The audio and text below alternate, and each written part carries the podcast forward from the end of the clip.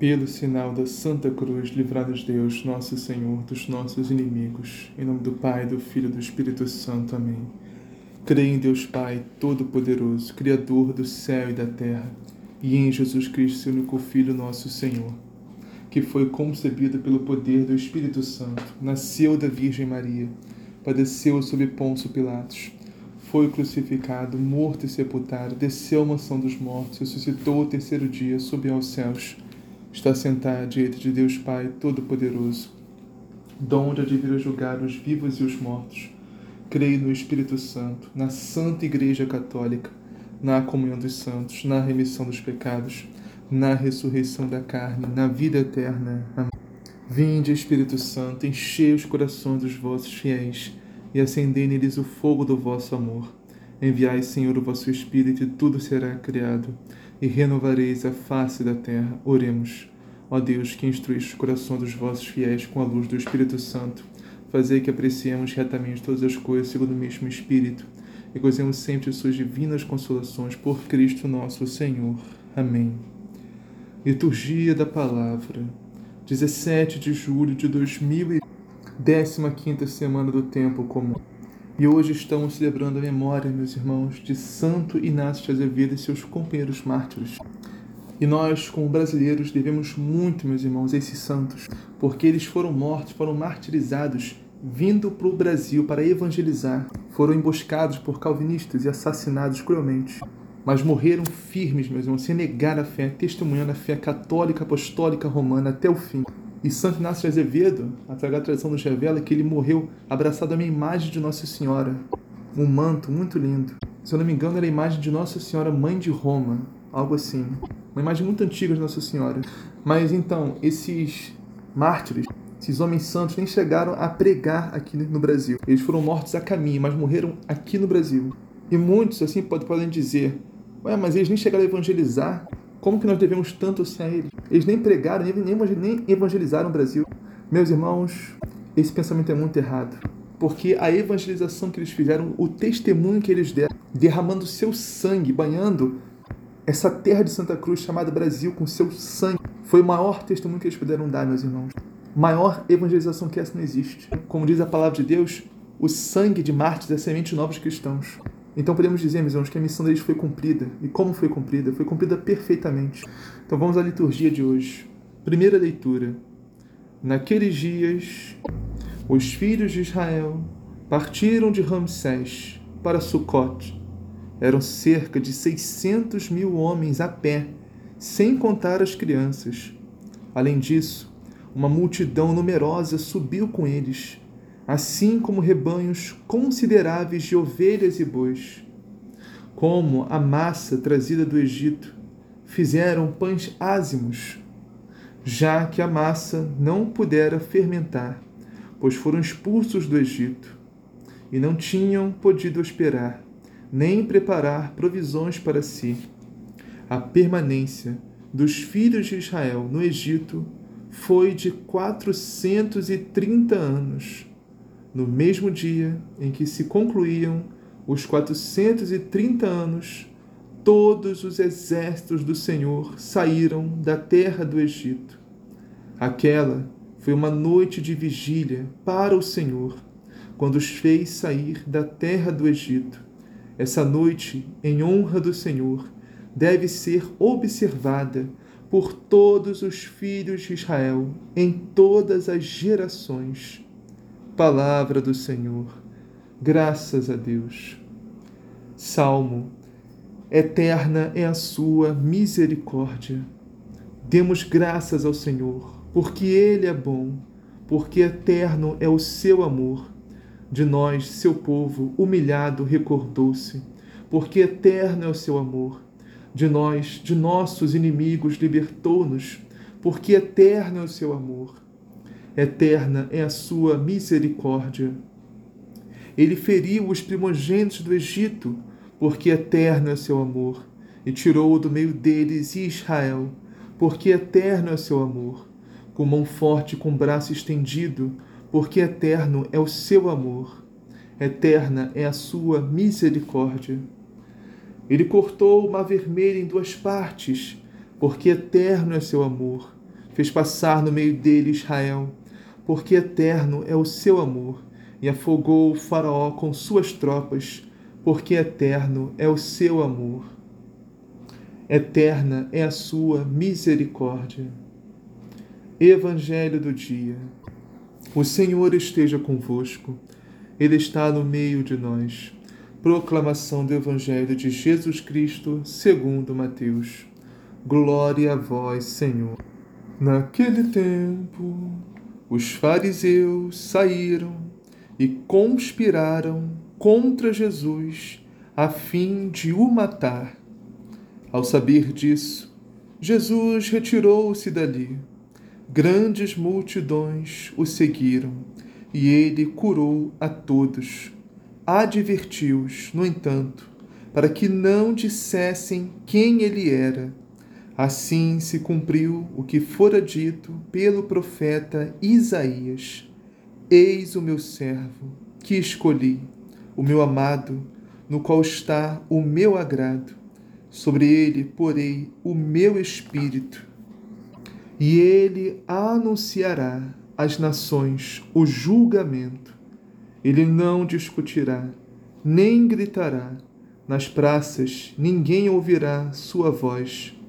Não quebrará o caniço rachado, nem apagará a mecha que fumega, até que faça o julgamento triunfar, e em seu nome as nações porão sua esperança palavra da salvação. Glória a vós, Senhor. Salve Maria. Bem-vindos, meus irmãos, minhas irmãs, a mais uma meditação da palavra de Deus. Eu quero começar a meditação com vocês, meus irmãos, no final dessa primeira leitura, que diz assim: Aquela foi uma noite de vigília para o Senhor, quando os fez sair da terra do Egito. Essa noite, em honra do Senhor, deve ser observada por todos os filhos de Israel e em todas as suas gerações. Meus irmãos, nós cumprimos essa palavra do Senhor que está em Êxodo 12, 42, na Santa Missa da Vigília Pascal, o famoso Sábado de Aleluia, que, na minha humilde opinião, meus irmãos, é a Santa Missa mais linda de todo o ano. Meus irmãos, é muito lindo. Quem nunca foi numa vigília pascal não sabe o que está perdendo. E o que a gente observa nessa vigília pascal, meus irmãos? A nossa saída do Egito. Ou seja, a morte de Jesus na cruz, que nos tirou da escravidão do pecado, nos tirou das garras de Satanás. E essa vigília, meus irmãos, é para esperar a ressurreição do Senhor e ao mesmo tempo comemorar a ressurreição dele no sábado de, Aleluia. Agora vamos falar um pouquinho do salmo de hoje, meus irmãos. Que salmo lindo! E esse salmo que Davi, Davi compôs, inspirado pelo Espírito Santo, é a prova irrefutável, meus irmãos, que o Santo Terço, o Santo Rosário, é uma inspiração de Deus.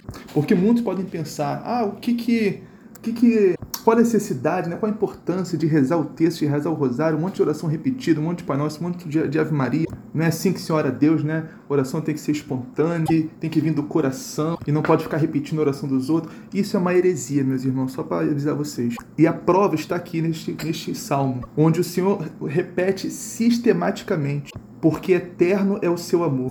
De nós, seu povo humilhado, recordou-se, porque eterno é o seu amor. Feriu os primogênitos do Egito, porque eterno é o seu amor.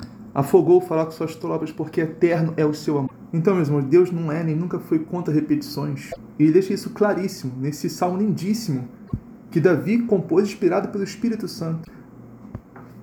Afinal, meus irmãos, Deus não é contra a monotonia também, porque o sol não, não nasce e se põe todo dia da mesma forma. E nós não temos o nosso cotidiano, as nossas rotinas diárias. Todo dia a gente não acorda, a gente não ora, pelo menos eu espero que a gente ore, as orações matinais. Depois a gente vai para o trabalho, vai para a faculdade, vai cuidar da casa, vai fazer alguma coisa, mas não seguimos uma rotina diariamente? Ou será que acordamos e pensamos assim, meu Deus, hoje eu não sei o que eu vou fazer na minha vida, hoje eu acho que eu vou viajar ao mundo, acho que eu vou pegar a estrada, não sei, eu vou pensar no que eu vou fazer. Pode até ser, mas é raríssimo alguém fazer isso. A grande maioria dos seres mortais tem uma rotina para seguir. Então, meus irmãos, uma vez por todas, Deus não é contra a repetição, Deus não é contra a monotonia, Deus não é contra rotinas, Deus é contra a gente não orar, a gente não rezar, isso sim ele é contra. Porque sem oração ninguém se salva. Sem rezar, ninguém consegue, meus irmãos. No mínimo, no mínimo, um Pai Nosso, uma Ave Maria, um Glória ao Pai, um Credo. E constantemente, meus irmãos, diariamente, incessantemente. E claro, também oração pessoal. Aí sim, né? Pode ser, deve ser espontânea. Porque nós somos católicos, não somos contra orações espontâneas, muito pelo contrário. Nós podemos e devemos orar também assim. Agora, somos contra dizer que só oração espontânea vale. Isso sim é uma heresia. Temos as orações dos santos, meus irmãos, que são muito lindas, muito boas de rezar também. O importante é rezar, orai sem cessar. Agora vamos meditar um pouquinho o evangelho de hoje. Está em Mateus. E diz assim: Naquele tempo os fariseus saíram, fizeram um plano para matar Jesus. Como já sabemos, meus irmãos, estamos carecas de saber, os fariseus não gostavam muito de Jesus. A grande maioria deles, para não, não generalizar, né? Porque isso não é legal também. Mas olha a conclusão que eles chegaram neste evangelho. Não, agora já deu. Temos que matar esse homem. O que desencadeou esta reação tão radical, tão extrema? A cura de um homem de mão seca na sinagoga. Pois é, a cura de um homem doente desencadeou essa raiva toda, esse ódio todo nos fariseus por Jesus, o bem que Jesus fez a este homem. Mas o que deve ser observado por nós, meus irmãos, é que ninguém, absolutamente ninguém, acorda num belo dia ensolarado e do nada decide matar alguém. Isso não funciona assim mesmo. Isso não é da noite pro dia. A não ser que a pessoa tenha algum problema, faculdade mental, não sei, mas assim, na grande maioria das vezes não funciona assim. Isso não é assim que funciona. Porque, meus irmãos, para chegar a esse ponto de querer decidir, planejar a morte de alguém, é porque a, essa pessoa já, plane, já matou né, a pessoa dentro do seu coração há muito tempo. É o, que, é o que Jesus nos disse no Evangelho, meus irmãos. Aquele que se encolheriza com seu irmão, aquele que diz para o seu irmão, imbecil, estúpido, idiota, será condenado ao fogo do inferno. Ou seja, quando a gente mata nosso irmão dentro de nós, mesmo sem cometer o ato de assassiná-lo, nós já matamos nosso irmão dentro de nós, nosso coração. Exatamente isso que os fariseus já tinham feito há muito tempo, já tinham matado Jesus dentro do coração deles. Por isso que essa cura desse homem foi a gota d'água, foi a cereja do bolo. Qualquer ato de Jesus aqui seria réu de morte para eles. Então, continuando o evangelho, ao saber disso, Jesus retirou-se dali Grandes multidões o seguiram e ele curou a todos. Olha que versículo interessante, meus irmãos. Jesus que não se expõe ao perigo desnecessariamente. Ou seja, não tinha chegado a hora de Jesus morrer ainda. E isso não é covardia, não é medo, é prudência, meus irmãos. Isso é uma virtude. Saber o momento certo de recuar. Ia chegar a hora de Jesus dar a sua vida, entregar tudo por amor a nós, mas ainda não era o momento. Então Jesus se retirou, ou seja, ele está nos ensinando, o Senhor está nos ensinando a não entrarmos em discussões, em brigas vãs, sem sentidos, que não vão levar a nada. A sermos prudentes, meus irmãos. A não levarmos tudo a ferro e fogo, sem avaliarmos a situação e ver se vale a pena ir adiante naquele momento, naquela situação, naquela ocasião, ou se é hora de recuarmos, meus irmãos. E na grande maioria das vezes é hora de recuarmos. Porque não vale a pena, meus irmãos, ficar se estressando com quem não quer ouvir, com quem não quer aprender, com quem não quer enxergar a verdade e só quer brigar, só quer discutir. Então, recuar é uma decisão sábia, meus irmãos, nestes momentos. E o próximo versículo: E ordenou-lhes que não dissessem quem ele era.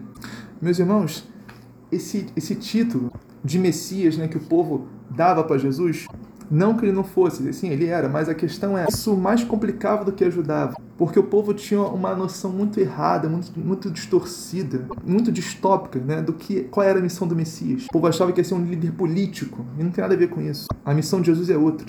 É salvar a nossa alma que estava no inferno e levá-la para o reino dos céus. Não criar um reino político aqui.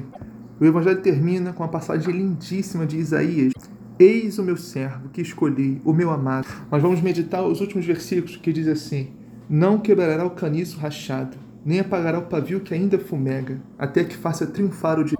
Quem é esse caniço rachado? Esse pavio que ainda fumega? A princípio, o povo de Israel, meus irmãos, os hebreus, israelitas, que estavam completamente perdidos na sua fé, a, a grande maioria, por causa da incompetência dos fariseus, dos sacerdotes da época. Incompetência muito brando, né? Por causa da maldade mesmo, da hipocrisia. Então o povo estava quase perdendo a fé.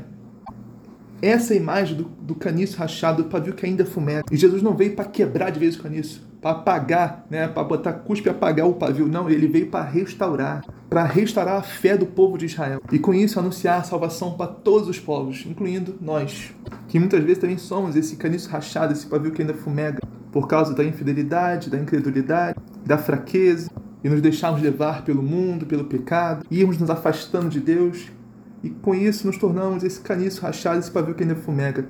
Que Jesus, meus irmãos, se nós deixarmos, nós abrirmos o coração para a sua graça, vai restaurar completamente, vai deixar novinho esse caniço e vai incendiar o nosso coração com fogo do Espírito Santo. E terminando, em seu nome as nações depositarão sua esperança, ou seja, a nossa esperança está no nome do Senhor. E Jesus Cristo é o Senhor e não há outro. Ele é a rocha firme, que a gente sobe e fica em segurança, meus irmãos. Mas para isso temos que conhecer a sua palavra, o seu evangelho, a sua doutrina que está no catecismo da Igreja Católica, obedecer os seus mandamentos. Temos que ter vida de oração, como já comentei nessa meditação, e nos deixar ser modelados por Deus, meus irmãos, para que a caridade divina, a caridade de Cristo inflame o nosso coração e nos faça santos, puros, irrepreensíveis para a vinda gloriosa de nosso Senhor Jesus Cristo. Assim seja. Amém. Pai nosso que estás no céu, santificado seja o vosso nome, venha a nós o vosso. Seja feita a vossa vontade, assim na terra como no céu. O pão nosso de cada dia nos dá hoje, perdoai as nossas ofensas, assim como nós perdoamos a quem nos tem ofendido. E não os deixeis cair em tentação, mas livrai do mal. Amém. Ave Maria, cheia de graça, o Senhor é convosco, bendito sois vós entre as mulheres, bendito é o fruto do vosso ventre, Jesus. Santa Maria, Mãe de Deus, rogai por nós, pecadores, agora e na hora de nossa morte. Amém. Glória ao Pai, ao Filho e ao Espírito Santo, assim como era no princípio, agora e sempre, por todos os séculos dos séculos. Amém.